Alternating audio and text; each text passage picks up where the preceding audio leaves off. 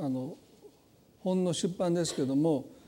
えー、父の日の贈り物としてあの命の言葉社さんがね出す予定してたんですけども延期になりました。えっとまあ、20万文字書いた原稿なんですけども、えっと、今8割方こう編集が終わって間に合いそうもありませんということで、まあ、間に合わそうと思えば間に合わせるんですけど、まあ、ゆっくり仕上げたいという編集者の意向でそれは私にとってすごく嬉しくてですねあの他にもお仕事いっぱいあると思うんですけども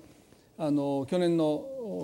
年末ぐらいからかかりっきりであの編集をしてくださっててあの納得いく形であの編集がしたいということをおっしゃってくださってですねあそしたら私はそちらの方が父の日の贈答品はこだわってないので あのどうぞ時間をかけてくださいということで。えー、ですからあの、まあ、楽しみにしてくださった方がもしおられるとしたらですね あのもうしばらく手に入りませんので、まあ、8月9月秋ぐらいかなと 思います。でも本当に一生懸命やっていてくださってあのちょっと申し訳ないなというですねあまりも膨大な20万文字の原稿私が書いてしまったばかりにですねえー、ほとんどそれにかかりきりでしておられると思うんですけどもあの、まあ、それが今週電話がいただいて、えー、そういうことになりましたので、えー、それでは今日もね詩篇の23編を引き続き学んでいきたいと思います。これで詩篇の23を3回にわたって今日はね学んでいますけども最も聖書の中で愛されている詩篇ですし、まあ、聖書の箇所だと思いますね。えー、少しあの振り返りながら、えー、今日の3節は今日の箇所ですけども、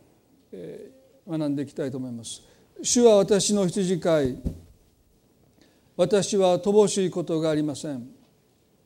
主は私を緑の牧場にふさせ憩いの水のほとりに伴われます。主は私の魂を生き返らせ皆のために私を義の道に導かれます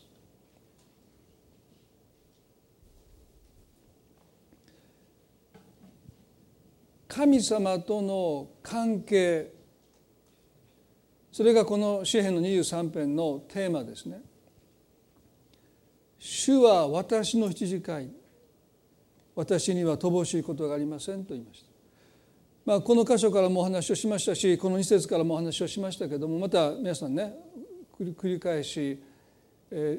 ー、インターネットでも見れますし、えー、ぜひまた聞いていただきたいと思うんですけどもまあ先週大学社会人大学生の方の集まりをした時にねこの「主は私の羊飼い」というこの箇所から神様と私たちの関係は所有し合う関係だとお話をしました。主は私たちのことをあなたは私のものとして私たちを所有してくださってるそれはあがないという救いの概念からすると買い取ったということですね。ですから私たちの安心の一つは私たちは私たちのものでないということです。すなわち私たちに最終責任がないということを私たちがへり下って認めるときに私たちの重荷は下ろすことができますよね。どこかで全てが自分の肩にかかっているかのように私たちは重荷をついつい抱え込んでしまいますけれども神様は私たちにあなたは私のものだとおっしゃるんですね。そこに神ご自身が私たちを所有してくださっているすなわち最終責任を神ご自身が負っていてくださるというこれが一つの信仰の慰めです。でももう一つダビデがここで言ったことは主は私の羊飼いだと言いました。羊の安心は羊が羊飼いを独占することにあります。私たちの羊飼いじゃないんです。私の羊飼い。私だけの羊飼い。だから100匹いても自分がいなくなったら私を見つけるために羊飼いは私を探してくれるという安心があるわけです。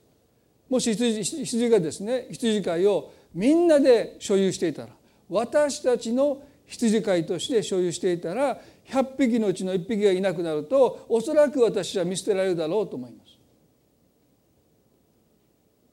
私よりも99匹の羊の方が大切ですから。時々クリスチャンは神様を私だけの神様として所有しきれてないと思いますね。法と息子のお父さんが私のものは全部あなたのものだと言いました。でも彼は小ヤギ一匹くれなかったって言ってつぶやいてるんですね。それは父兄が父を所有していない健全な関係というのは支配関係じゃなくて所有し合う関係ですよね。でそのことを、まあ、大学生の子たちがですねもうちょっと詳しく説明してくださいって言われて、まあ、これが説明になったかどうか分かりませんけども、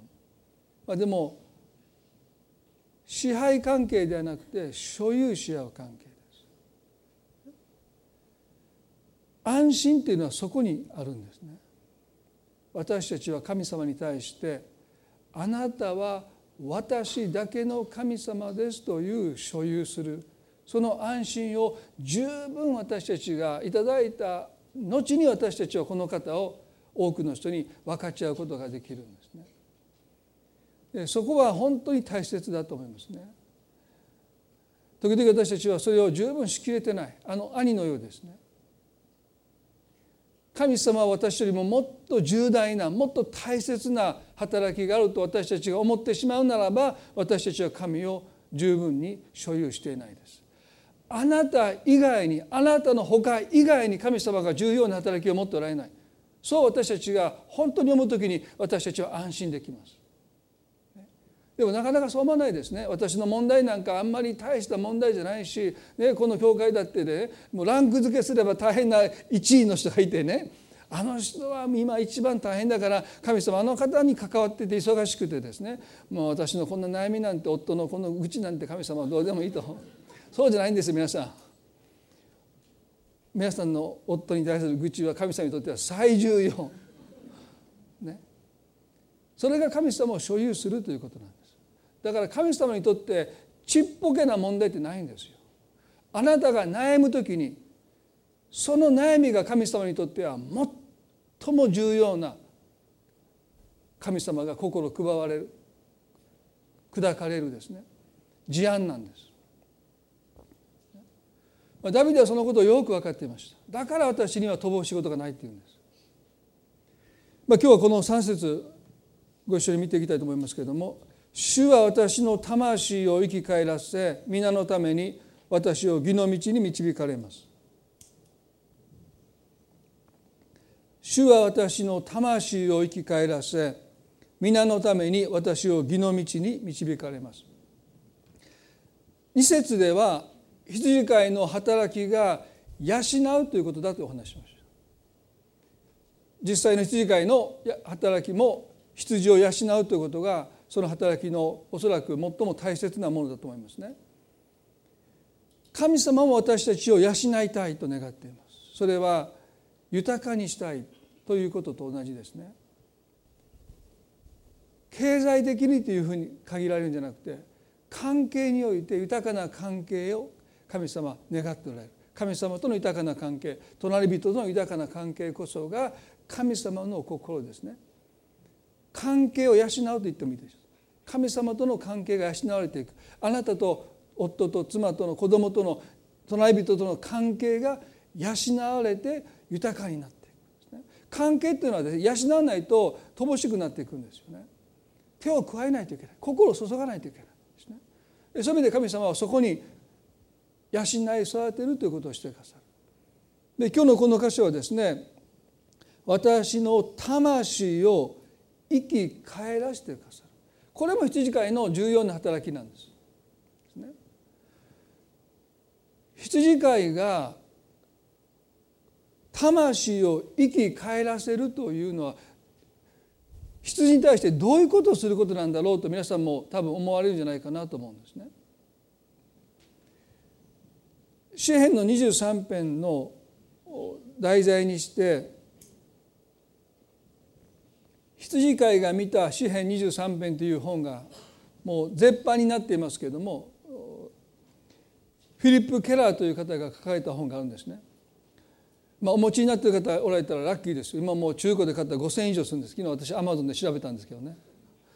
薄い本ですけどももう絶版で手になかなか入らないんですけどもその方がですねご自身が羊飼いを羊飼いの経験がある方がこの箇所をこんなふうに解釈していました。この羊っていうのは羊毛で覆われていますのでどっちかっていうとバランスが悪いんですね。まあ皆さんも想像したらそうでしょ。ですからね巻き場に伏せている時にまあ、両足で立ってる時はそういうことは起こらないんですけども膝、まあ、足を曲げて巻き場に伏せた時にコロンといっちゃうんですよ。皆さん足腰の弱い人この中に悪いでしょ？こうちょっとこう膝をかがんでたらもうあーっと倒れてしまう時多分足腰にきますからねお湯は。まあ、笑った方はそういう経験あると思うんですけどなどうしたんお母ちゃんって言って急にコロンって動けたこともある方いるかも分かりませんね。羊だってそうなんですバランスが悪いので伏せているとコロンって転げちゃうんですねそしたら仰向けになってしまう。で仰向けになると自力では起き上がれないそうです。本当でしょうかね。必死になって起き上がろうとするんだけれどもなかなか自力で起き上がれなくて放っておくと死んでしまうあるいは野の獣の餌食になってしまうですですから羊飼いの一つの役割はバランスを崩してひっくり返ってしまった仰向けになってしまった羊のもとに行ってそれを起こしてあげるっていうのが羊飼いの一つの大切な役割だ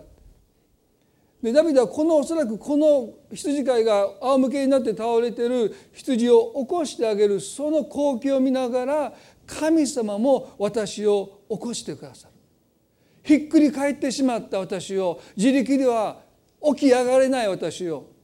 ジタバタして何とかしようとするけど一向に起き上がることのできない私を神様があの羊を起き上がらすように私をもう一度起き上がらせてくださって私の足をこの地に立たせてくださる。もう一度信仰の歩みができるように。私の足を地に置いてくださる。これは悔い改める光景ですね。悔い改める。倒れてしまった。仰向けになってしまった。その私を神様がもう一度起こしてくださる。悔い改めっていうのは自力ではできないですね。悔い改めとは神様によって私たちが起こしていただくというそういう神様の技です。そのことをダビデはここで語っているんだろうですからその後に続く皆のために私を義の道に導かれますっていうのはそうですね踏み外してしまったその道からもう一度義の道へと神様が私たちを導いてくださるそれはもはや人の技じゃなくて神様の恵みの技ですね。ダビデの生涯の中で私たちが忘れることのできない悔い改めは彼がバテシェバとの関係に陥って不倫の関係に陥って彼女がダビデの子を身ごもりました。そのことが民に知れるとですねダビデは今まで築いてきた全ての名声を失ってしまいます。ですから彼は無条件に罪を隠蔽することを深く思い巡らすことなく彼はもう体が反応しました。そして彼はその罪を隠蔽しようとするんですけどもなかなか思うようにいかない結果として彼は夫のウリアを戦地で死なせるための命令を指揮官に伝えます。そしてダビデの指示通りウリアは戦地で敵の矢を受けてたった一人彼が戦地に残されてみんなが一斉に引き上げたことをゆえにですね彼はそこで壮絶な死を遂げますね。そしてダビデの罪は永遠に隠蔽されたかのように思えたんですけども神様は預言者ナタンを使わして彼の罪を明らかにされました。その時にね驚くべきことはダビデがあまりにもあっさりとあまりにもあっさりと罪を認めたということです。でこのことを通して悔い改めとはまさに神の技だということを私たちは認めざるを得ないんですね。夫であったウリアを死に至らせたダビデがそこまでしたダビデがあまりにもあっさりとたった一人の預言者が彼のもとに来てプライベートで語るんです。同じようにこのナタンを殺せばダビデは隠蔽することができたんですけどもあっさりと彼は罪を認めていきましたそのことを通して今日ね悔い改めについてこのダビデの経験を通して主は私の魂を生き返らせてくださったといったこの彼自身の経験を通して私たちも悔い改めの持つ祝福に目を留めていきたいと思います。詩篇の32編をですね少し見ていただきたいと思いますね。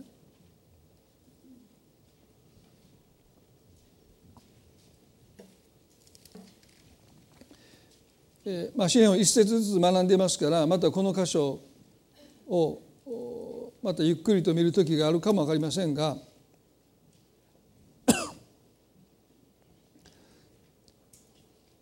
彼はこう言いました「幸いなことよその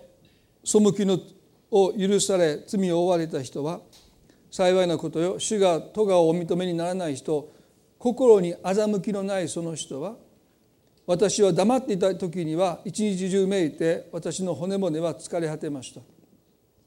それは見てが昼も夜も私の上に重くのしかかり私の靴衣は夏の日照りで乾ききったからですと。ダビデはバテシャバとの不倫の関係そして夫ウリアを殺害したというこの罪をずっと黙っていました。その時の彼の苦しみはここに記されている通りですね。一日中めいて私の骨骨は疲れ果てましたと語ります。ヘブル的な独特な表現ですね。骨が疲れるあんまり私言いませんよね。ちょっと骨が今日疲れてる。そのね体が凝ったとは言いますけどね。その骨が疲れていく。もうそれはもう本当の意味で彼がですね疲れ切ってる状態ですね。もう骨骨が悲鳴を上げてるんですね。でここで彼は私は黙っていたと語っていますけども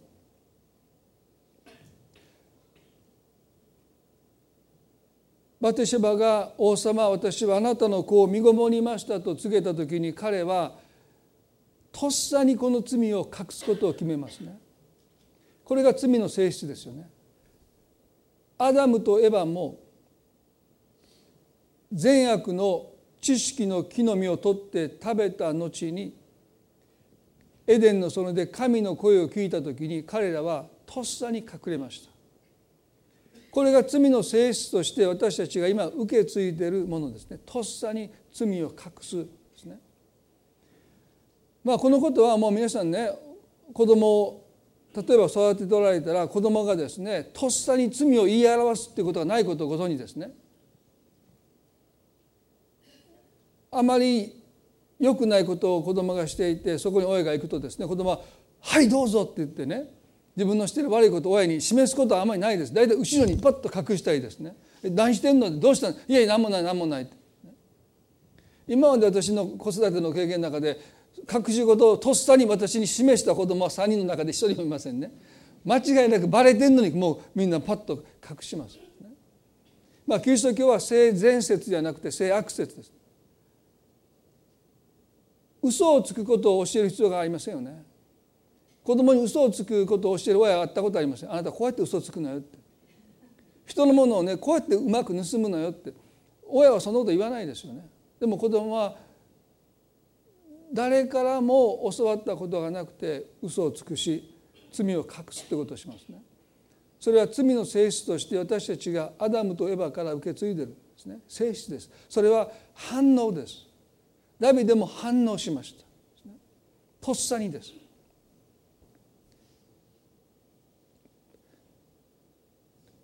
エデンの園で神様が隠れてるアダムとエバにねあなたはどこにいるのか？と尋ねた箇所がありますね。あなたはどこにいるのか今私あのダラス・ウィラードというですねあの最も敬愛する方もう亡くなってその方の最後の本をですね今読んでるんですけどもちょうどこの箇所について彼が書いてたんですね。私たちは神様が全知全能であることを信じてますね。すなわち全知全てをご存知で全能不可能がないお方。全てのことをなすことができるお方として私たちは神を信じています。ですから神が全知であるということは何もかもご存知ですね。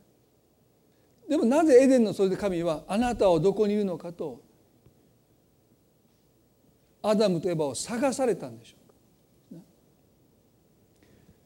まあ皆さんも例えば小さなことをねかくれんぼした時に、ね、明らかに隠れてる場所が分かってるけどあれどこにいるんやろうなって言ってですねわざとね気が付いてないふりをしてその近くを探したら子供は大喜びですね。もうバレてんのにこっちがもう単に装ってるだけですよ。もう頭が出てたりお尻が出てたり足が出てたりもうバレバレなのにね。まあいきなり親がですね「あ見つけたなんてそんなもう一瞬で終わってしまうでしょ。秒殺ですよね。そんなことしたらもう子供は思んないですよ。もう一瞬に親がですねあもう本気になって「あ見つけた」って。全然面白くないですよ。親はですね分かってるけど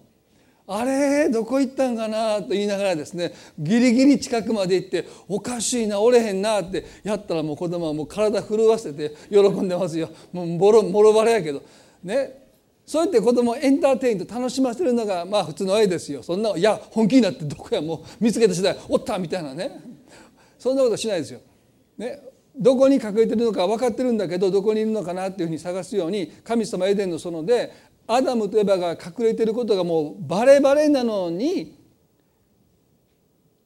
あなたはどこにいるのかと探されたんでしょうかそんなことする必要ないですよね。だからスイラードはこの箇所をね取り上げてアダムとエバが自分の罪を覆い隠した時に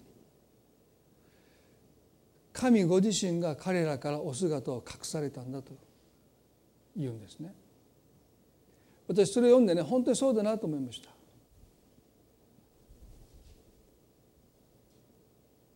私たちが罪を隠す時に私たちがうまく神様から隠れてるそう思った瞬間に実は神様ご自身がそのかくれんぼからいなくなっちゃうんです。皆さんね子供がずっと隠れてます。お父さんいつまでも何してんだろうって時計見たら30分かかる。あれ1時間経っても見つけてくれない。あれと思ったらお父さん仕事行ってたみたいなね。もうお父さんがどっか行っちゃったって。でもまさにそういうことが私たちの信仰生活で起こっているんだ。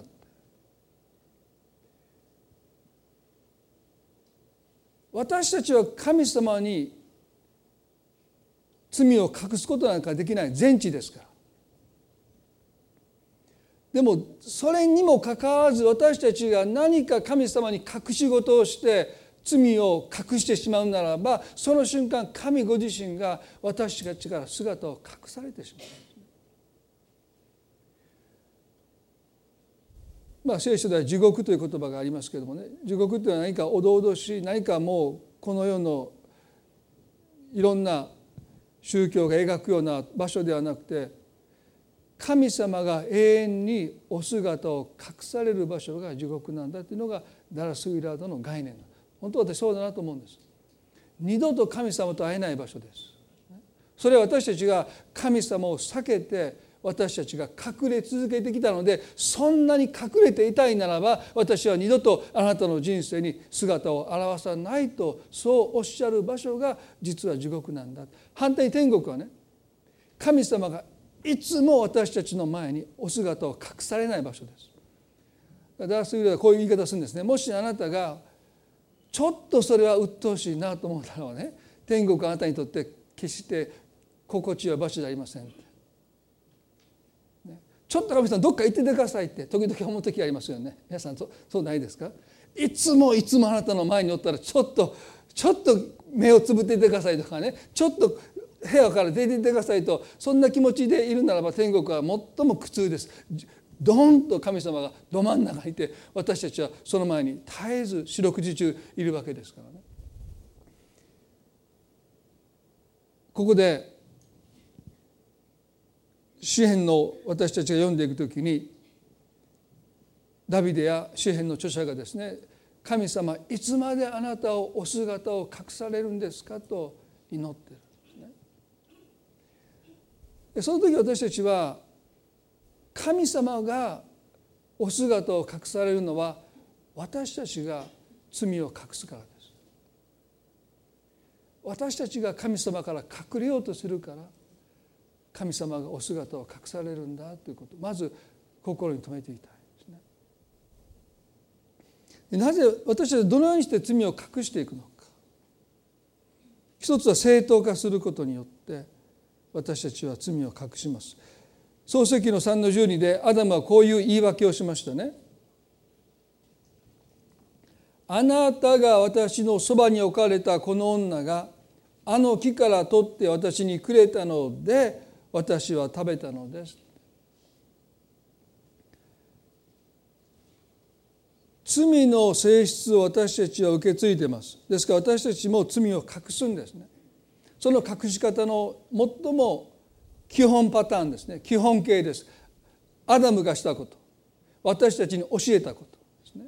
それは正当化すること彼は神様に向かってあなたがそもそも私のそばに女を置かれたので余計なことあなたがなさったので頼みもしてない。私が寝てる時に勝手にその女が私の横にいたのでお願いもしてない。イスラエルが神様を非難する時の一つのパターンです。私たちはあなたにお願いもしていないのにと彼らはよく言いました。頼んでもいないのに。アダムもあなたが私のそばに置かれたこの女があの木から取ってわざわざ取って私に手渡してくれたので断れるはずがないじゃない。断ったら怖いって。そこまで言ってないですけどね。そこまでしてくれたので私は仕方なく食べましたと語ってる。私たちもこの正当化するという習性をですねアダムから受け継いでますよね。でもね皆さん私たちはいくら自分の罪を仕方なかったと正当化しても罪はなくならないんですね。開かなくても結構ですけどイエス様はこのようにおっしゃった箇所なんです。ヨハネの9の41でねもしあなた方が盲目であったならあなた方には罪はなかったでしょう。しかしあなた方は今私には私は目が見えると言っています。あなた方の罪は残るのですとおっしゃった。当時の宗教家たちにイエス様がおっしゃった言葉ですけども私たちは目が見えるって。すなわち私たちは何もやましいことをしていませんと自分を正当化するときにあなたがどれほど罪を正当化しても罪は残るんだとおっしゃっ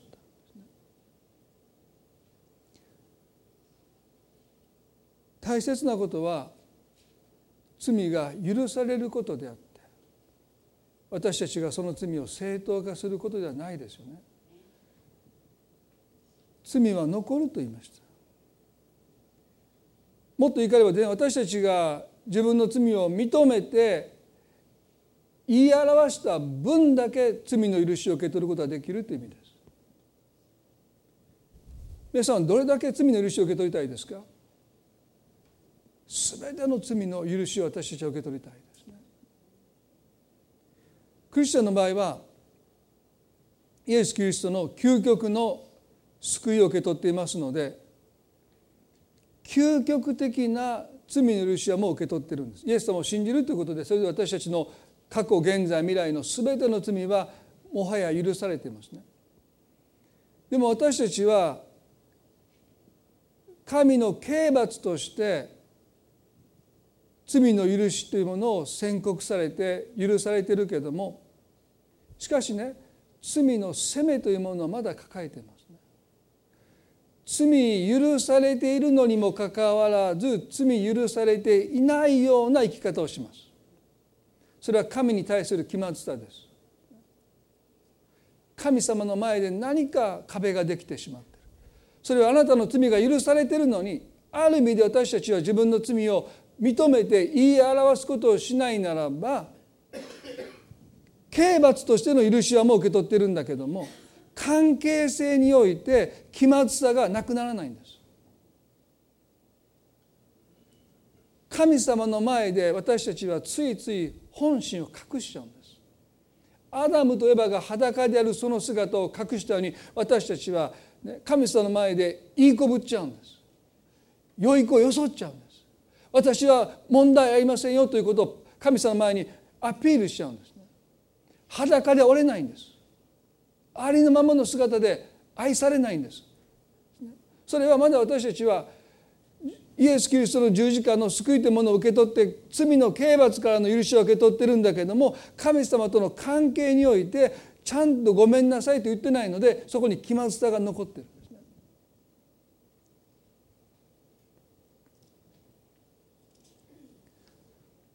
もう一つ私たちはダビデの繰り改めから見ることはね自己欺瞞ですね自己欺瞞です。ダビデのもとに派遣されたナタンは第二サメルの順章の中でねもう時間があまりありませんので要約しますけどもあるストーリーを話しました。ある町に裕福な人と貧しい人が住んでいました。裕福な人の家に旅人が訪ねてきます。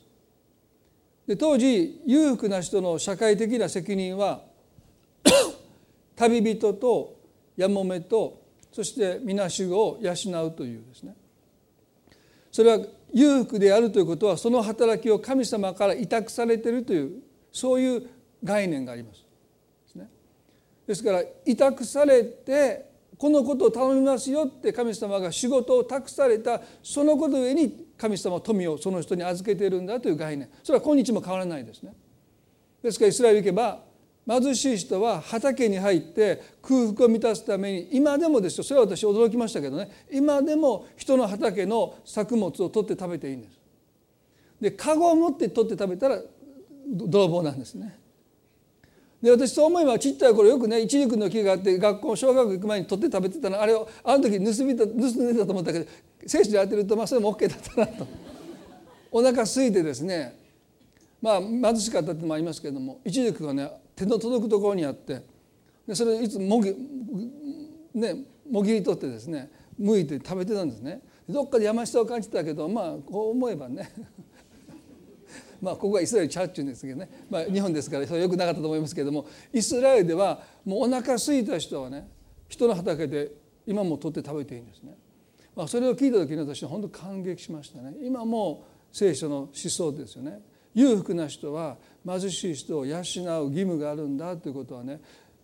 彼らはイエス様をまだ救い主と信じていないけど旧約のこの思想は今も生活の中にあるということは驚きですよね。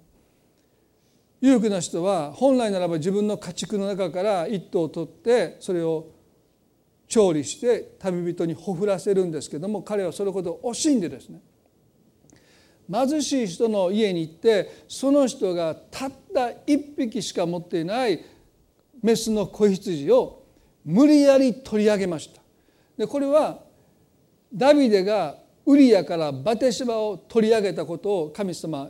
示しておられますね。彼にはたくさんの妻がいました。手に負えないぐらいです。大変でしたよ彼も。一人で手に負えないのに。ね何人の妻がいたわけでしょでももっと妻が欲しければ未婚の女性を妻として正式に迎え入れれば誰も傷つかないです。でも彼は夫のいるウリアからたった一人のバテシェバを力ずくで自分のものにしました。そして自分の子を見ごらせました。そしてそのことを隠蔽するために夫ウリアを戦地で殺しました。そしてあたかも戦場で命を投げ出して死んでしまって未亡人となったバテシェバを王が自分の妻に迎え入れたかのように振る舞って彼は民の称賛を受け取るんですね。で自分はそんなことをしていながらですよね。この裕福な人が貧しい人のたった一匹の子羊を奪い取って殺して調理して旅人をもてなして旅人から感謝されたその感謝を受け取ったことを聞いた瞬間ダビデはですね何て言ったのか。有名な言葉ですよね。第二サマリの12の5でダビデはその男に対して激しい怒りを燃やしナタに言った「主は生きておられるそんなことをした男は死刑だ」と言いました。その男は憐れみの心もなくそんなことをしたのだからそのメスの子羊を4倍にして償わなければならないと言いました。まさに自己欺瞞ですね。自分の罪が見えなくなって。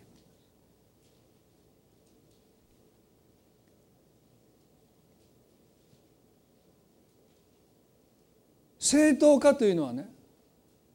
自分の罪をその責任をできるだけ小さく小さくして神様あなたがあの女私の横に置いてあの女がわざわざ取って私に手渡してくれたので私は食べましたと言ってね自分の罪の責任を小さく小さく小さくすることで亡きに等しいものにしようとするのが正当化です。でも自己欺瞞は人の罪を大きく大きく大きくすることで自分の罪を亡きに等しいものにしようとすること。やってることは同じなんですよ。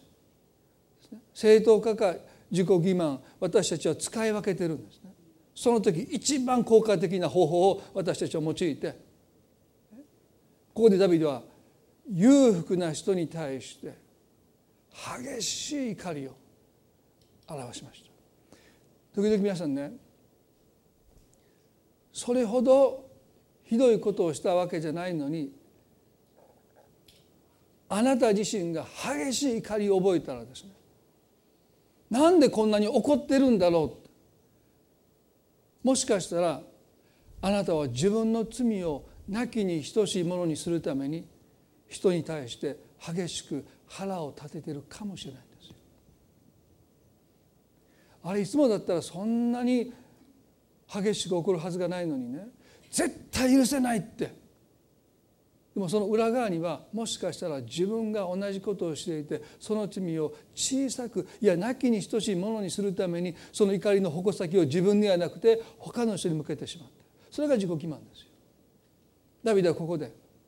後ろめた。さを感じながらそれをなきに等しいものにするた。めにこの裕福な人がした。罪を大きくしました。死刑ってそれ言い過ぎですよね。なんぼなんでも死刑は重すぎますよ。そんなことで殺されてたらもう私たちもうね生きていけないですよね。最後の大切に残してたおかずを瞬間の差であなたが取ったら死刑ですよ。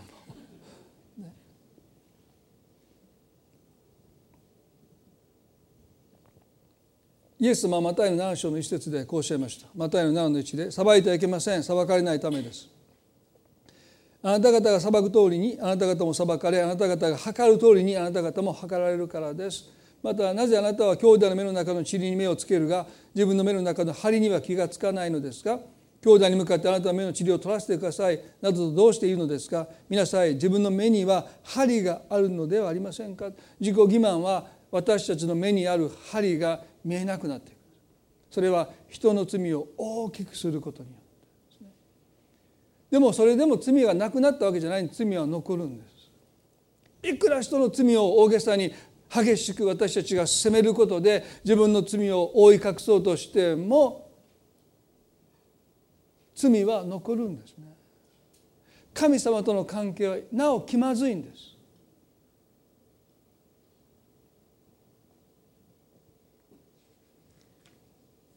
イエスはまず自分の目から針を取り除けなさい。このまず自分っていうのがとっても大切でしょ。自己欺瞞に陥った人がもう一度元に戻るのはねまず自分の罪と見つめるってこと。他の人なんかもうどうでもいいまず自分の罪を見つめてそれを取り除いていく。すなわちそれを認めて神様の前に悔い改めていくということをしなければ私たちはいつまでたっても自己欺瞞の中にいます。罪は残るんです。神様の間に気まずさがいつもあるんです。いつも隔たり隔たりを感じるんです。神様のためにいろんな奉仕をしても何をしたって心は隔たりを感じてるんです。そしてその隔たりを消すために私たちはまた頑張って神様のために犠牲を払うんです。でも大切なことはそうじゃない。神様の前で罪を悔い改めることが何よりも大切です。そのために熱心に奉仕したらダメですよ。ますます自分の罪を隠そうとするために私たちは時には熱心に奉仕をしてしまうんです。まあ熱心に奉仕をしてる人を見てあの人罪を隠してるんだそうは思わないでくださいね。牧師が熱心にあんなあんな力説してるのは自分の罪があるんちゃうかみたいなね。その通りです。時々そういうことがあるんですよ。で私がいつも以上にテンション高かったらねあれは多分個人的に何か抱えてるんだと思ってくださって結構です本当にそうですよ後ろめたさがあってそれを隠そうとする時に私たちは、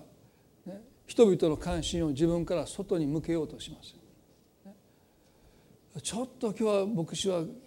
激しいなテンション高いなって言ったらまず間違いなく何かやましさがあるんですね。でいつも通りだとまあまあ多分大丈夫だと思いますけどね。ちょっとテンション今下げてるんですね。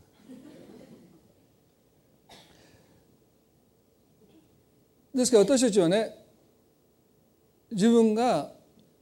深く考えなくてもそういうふうに反応してしまう正当化するあるいは自己欺瞞してしまうというのはもはや罪の性質を私たちは受け継いでいる。そのことゆえですね。だからダメだというよりはそういうものなんだということ。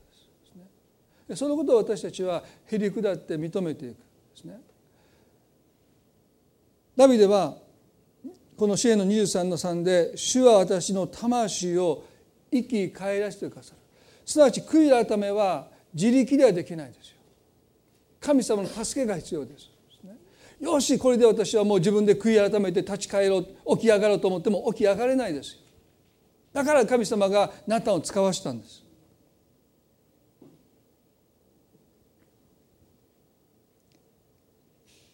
ダビデがそんな男は死刑だと言った時に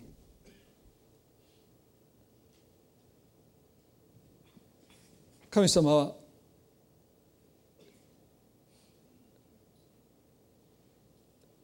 ナタンを通してこう言われましたあなたがその男だと。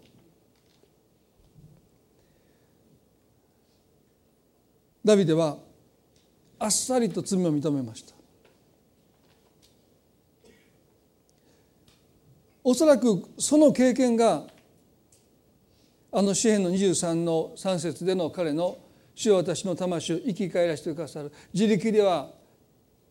立ち上がれなかった起き上がれなかったその私を主が起こしてくださった。どういう方法で主が私の罪を責めることによってあなたがその男だ。ですから皆さん神様があなたの罪をお責めになる時にあなたはそれを喜んで受け取らないといけない。あなたを起こすために神はあなたの罪をお責めになるんです。許しには100%罪を責めることが先行します。神様があなたを許すためにまずあなたを責めるんです。責めのない許しはないんですね。なかったことにするって言っても罪は残るんです。だから神はあなたの罪を責めた上であなたを許してください。そうしなければ罪はなくならないんですよ。神様だって私たちの罪を勝手になかったことにしてあげようと言ってなかったことにすることできない。だからイエス様を責めたんです。あの十字架の上で神は御子イエスの上に鉄槌を下します。この責めがない限り私たちの罪は永遠に許されないからです、だからね皆さん私たちが神の責めを感じる時にそれは神があなたを許すためにあなたを責めておられるんだということ。私を起こそうとして飾ってるんだ。私の魂を生き返らせようとしてるんだということをどうぞ受け止めて悔い改めることを皆さん祝福と考えていただきたい。悪いことしたから謝るが悔い改めじゃないんですよ。悔い改めとは神様との関係においてもう一度私たちが命を取り戻していくことです、ね、この気まずさっていうのはですね私たちと神様との関係を疎遠にしていきますね。皆さんも人との関係で気まずさを持ったらもうその関係をあなたは慕い求めないでどこかで避けていきます。そうでしょ？うあの人と今日会いたくないなという人と道で会いそうになると足がね止まりますね。その人がもう私に気が付かないでどっかに行くことをあなたは多分願って身を引いてきますね。まあ、私それに近い経験をねよくするんです。それはですね生ゴミを出す時ねマンション7階に住んでるんですけどドラムの捨てるとこがあってで今のゴミっていうのは黒のビニール袋じゃなくてもうほとんど透明ですよね。でゴミがもうさらけ出されてるんですね。でそれを持って私7階ですけどこうエレベーターに行く時にですね願わくならば他の人とエレベーター一緒に乗りたくないんですよ。片手にこんなでっかいゴミ持ってですねおはようございます言いながらもうなんか嫌じゃないですかだから私家出た瞬間にね同じフロアの人がエレベーターの前で待っておられたらね私自分の家に戻るんです ずっとしばらくしてから見てですねその人が降りてから行ったらまた他の人があの出てきはったらまだ「あ忘れました」みたいな顔してですね自宅に戻ってもうその人がいなくなって待っててエレベーター前に行ったらですねエレベーターが上がっていて私の階を通り越して上の階行ったらですね上で人が乗って降りてくるってことですからねもうその時またボタン押さないでちょっと横に隠れてるんです。そんなこと皆さんしてないと思うんです。僕僕ダメなんです。もうこのなこんなゴミ持ってですねエレベーターで「おはようございます」って言ってこう一緒にいるあの時間がなんとかもう嫌でですね。もう一人で乗りたいエレベーターにです。だからもうそんなのばっかりやってるんですよ毎日ね。もうもうアホやと笑ってくださってもいいですけど。まあそういうもんですね。私たちは別に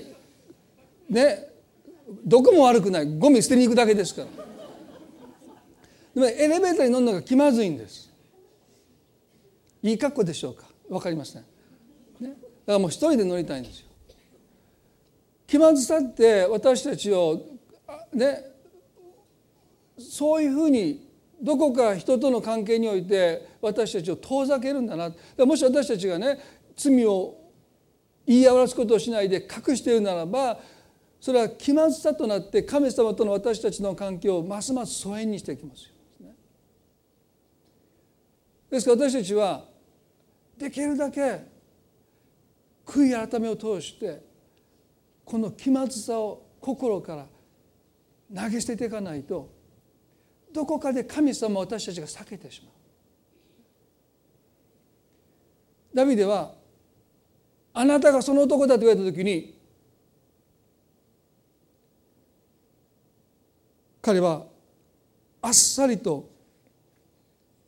自分の罪を認めました第2サメルの12の13で彼はこう言いました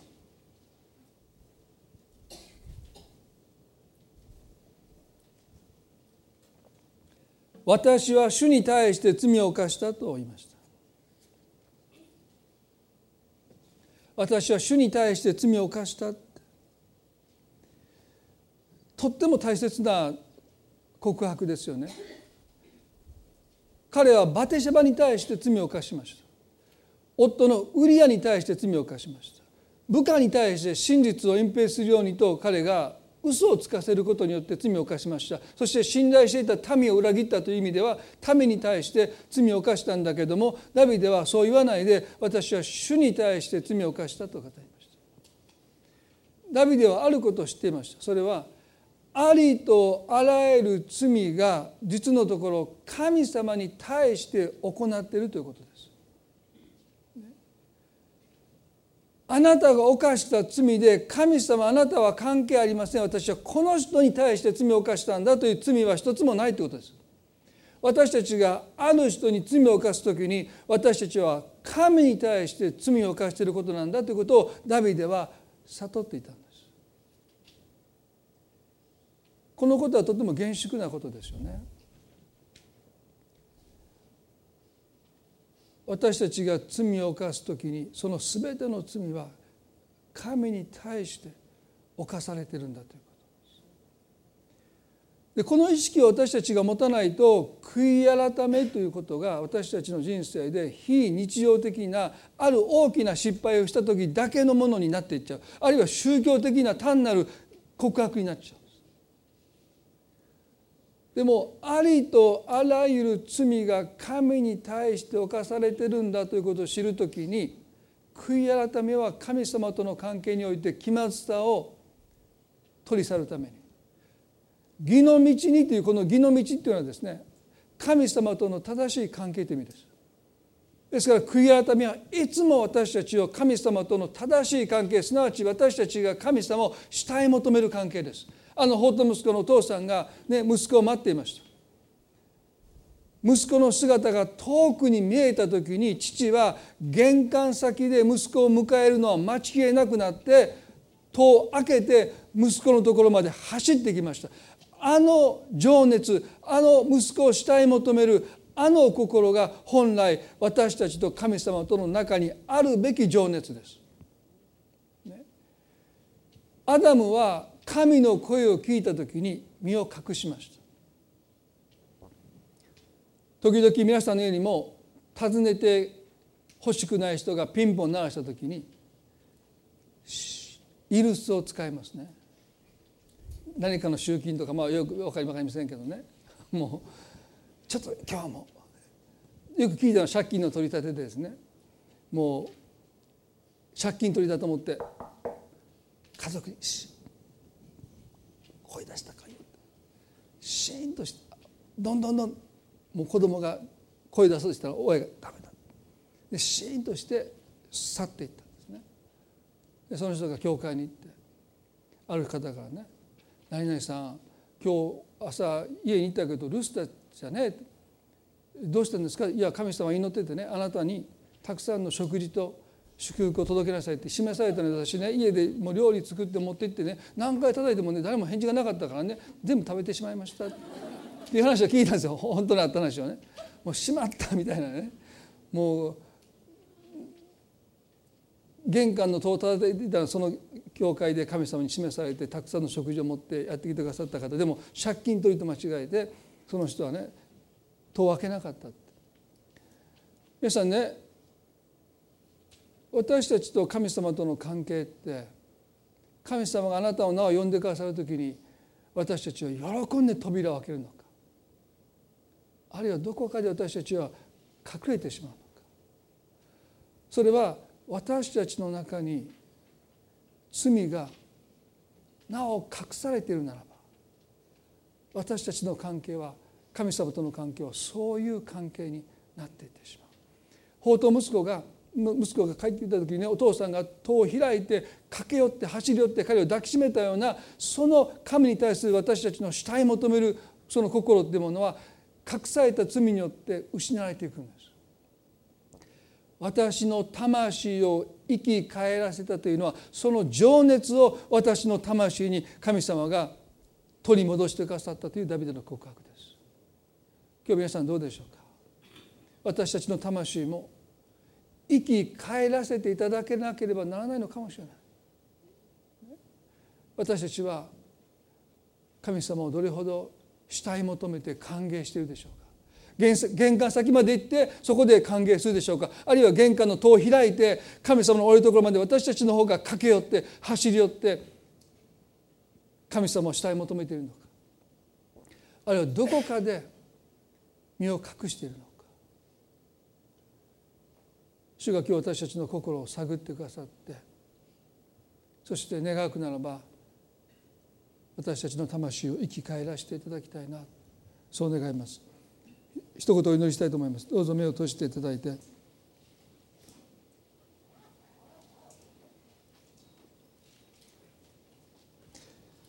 目を閉じていただいて中で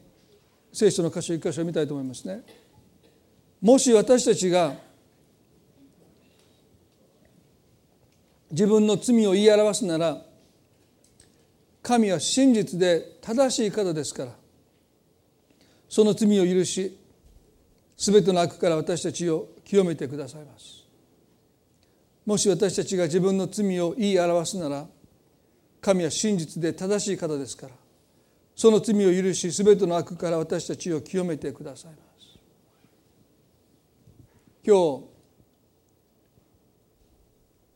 あなたの中に罪は残っていないでしょうか？神様が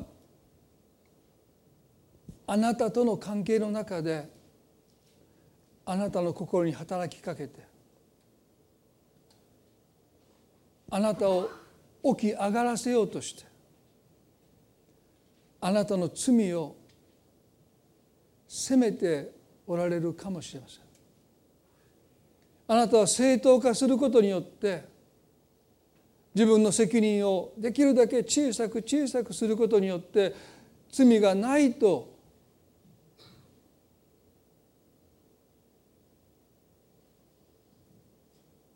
その罪を神の前に隠そうとしているかもしれません。あるいは人の罪を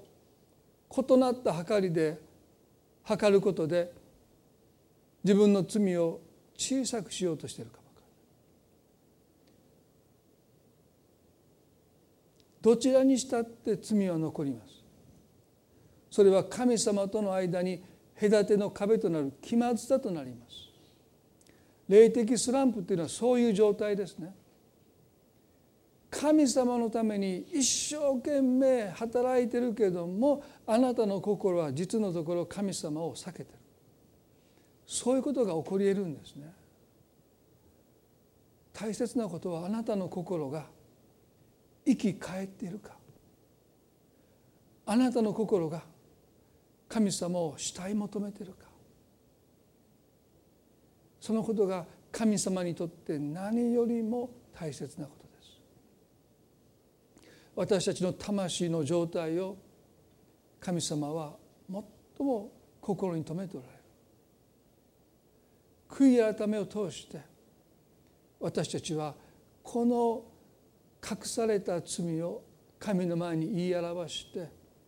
そして神様との間にあった隔ての壁が取り去れて気まずさが取り去られる時に私たちはその関係をどれほど楽しみ喜ぶことができるでしょうか。あなたと神様との間に隔ての壁があるならば気まずさがあるならばご自分の罪と向き合って神の前にその罪を言い表していただきたい。いやもう私はその人から許されたからいいんです。そうじゃないんですよ皆さん。全ての罪は神に対して犯されてるんですから。あなたが謝ってその人がもういいですと言ってもらった。らそれで終わりじゃないんです。あなたは神に対して罪の許しを求めなければならないんです。人間関係の中で私たちを許し合って生きています。それはそれでとっても大切なことですけど。でもねあなたが犯した罪を人がいいですよもう大丈夫ですよと許してくださってもあなたの罪がなくなるわけじゃないんです。罪の許しとは神様から受け取るものです。だからあなたが人から許されたからもう済んだことだとおっしゃるならば人間関係は元に戻るかもしれないけど罪は残ったままです。このことを私たちは今日しっかり受け止めたいですね。神様あなたは関係ありません。私はこの人との問題でそんな問題は一つもないんです。全ての罪は神に対して犯されているので私たちは神に対してごめんなさいと許しを求めていかなければ神様との関係は気まずいままなんです。そのことに多くの人はあまり関心を払わないんです。注意を払わないんです。人間同士が許し合ったらそれで罪がなくなったかのように錯覚してる。そうじゃないですよ。皆さん一つ一つの罪を私たちは神の前に言い表して神様から許されていかなければ罪は残っていく。すなわち気まずさは残っていく。隔ての壁は依然としてそこに横たわっていくんです。いかがでしょうか。まだ私は神様に罪を言い表してない。ごめんなさいと神様に許しを求めてないもし罪があるならばたとえ人がもうあなたを責めてなくてももうその人との関係がうまくいってても神様を無視して罪の許しを受け取ることなんていうのはありえないですね。だからね神様あなたの大切な人を私は傷つけてしまいました。許してください。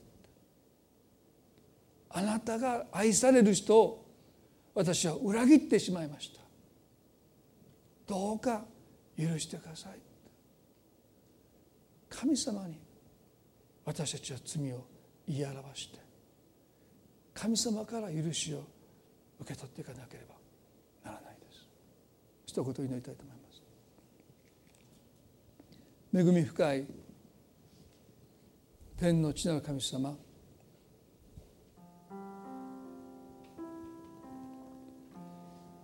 ダビデはバテシェバに罪を犯しました。ウリアにも罪を犯しました。側近の部下たちにもイスラエルのためにも罪を犯しました。でも何よりも彼はあなたに罪を犯しました。あなたの愛されたバテシェバを傷つけ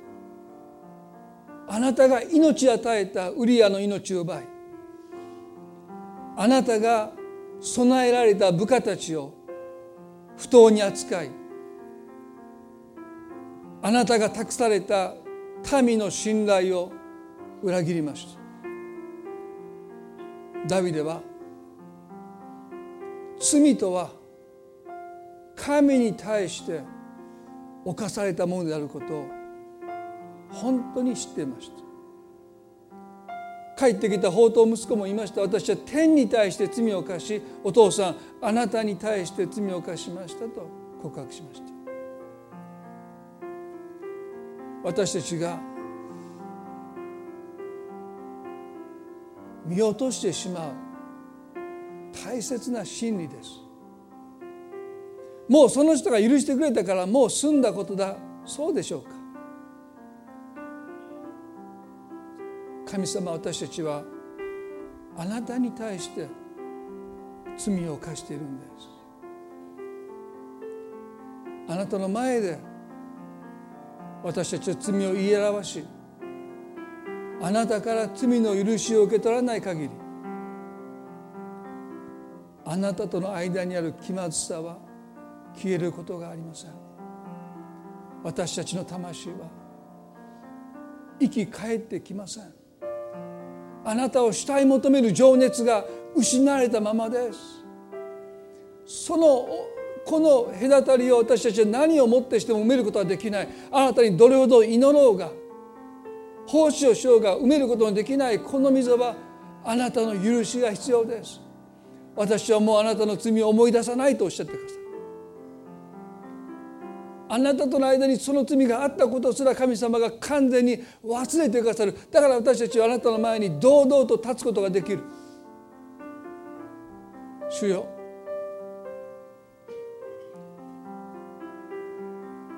今日私たちは罪の刑罰から救われるために悔い改めるわけじゃない。ただあなたとの関係が命にあふれた関係に生き返っていくために。素直になってあなたにごめんなさいと。謝るべきたくさんの罪が私たちにはあると思います。主よ私たちは目が見えるとは決して言い切れません。正当化し自己欺瞞に陥ることによって見えなくなっているたくさんの罪があることを今認めます。主よ私たちの目を開いてください。私たちはどれほどあなたを傷つけてきてきたのか。あなたの心にどれほどの悲しみをもたらしてきたのか。あなたが愛されてあなたが大切された人々をどれほど私たちは傷つけて苦しめて平気で生きてきたのか。私たちは決して目が見えるとは言えません。主よ私たちの目を開いてください。私たちの罪が私たちの目目の前にあります。あなたの目には針があるではないか。なぜ気がつかないのか。主よもし私たちの目に針があるならばどうか今日私たちはそのことに気がつきますように。私たちは許されて生きていく存在です。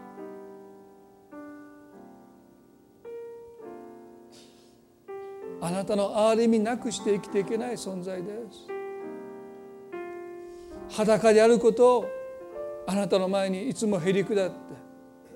認めて歩んでいきたい。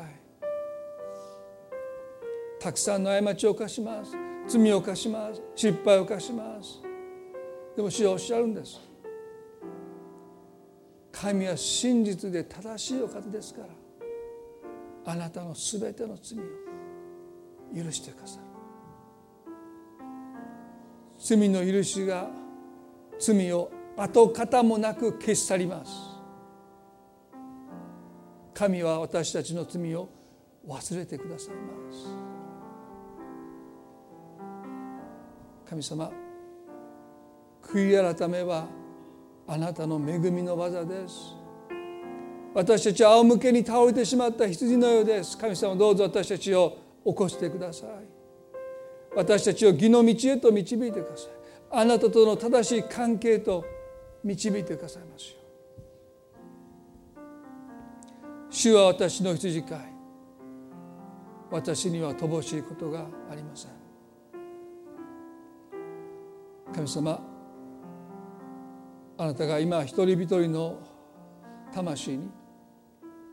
触れていてくださることある人を起き上がらせようとして今働いていてくださることを感謝いたします。私たちの中にあなたを主体求める情熱が生き返ってきますように回復してきますように今感謝を持ってこの祈りを愛する主イエスキリストの皆によって見舞いにお捧げいたします。それではどうぞ皆さん立ち上がっていただいて賛美を捧げたいと思います。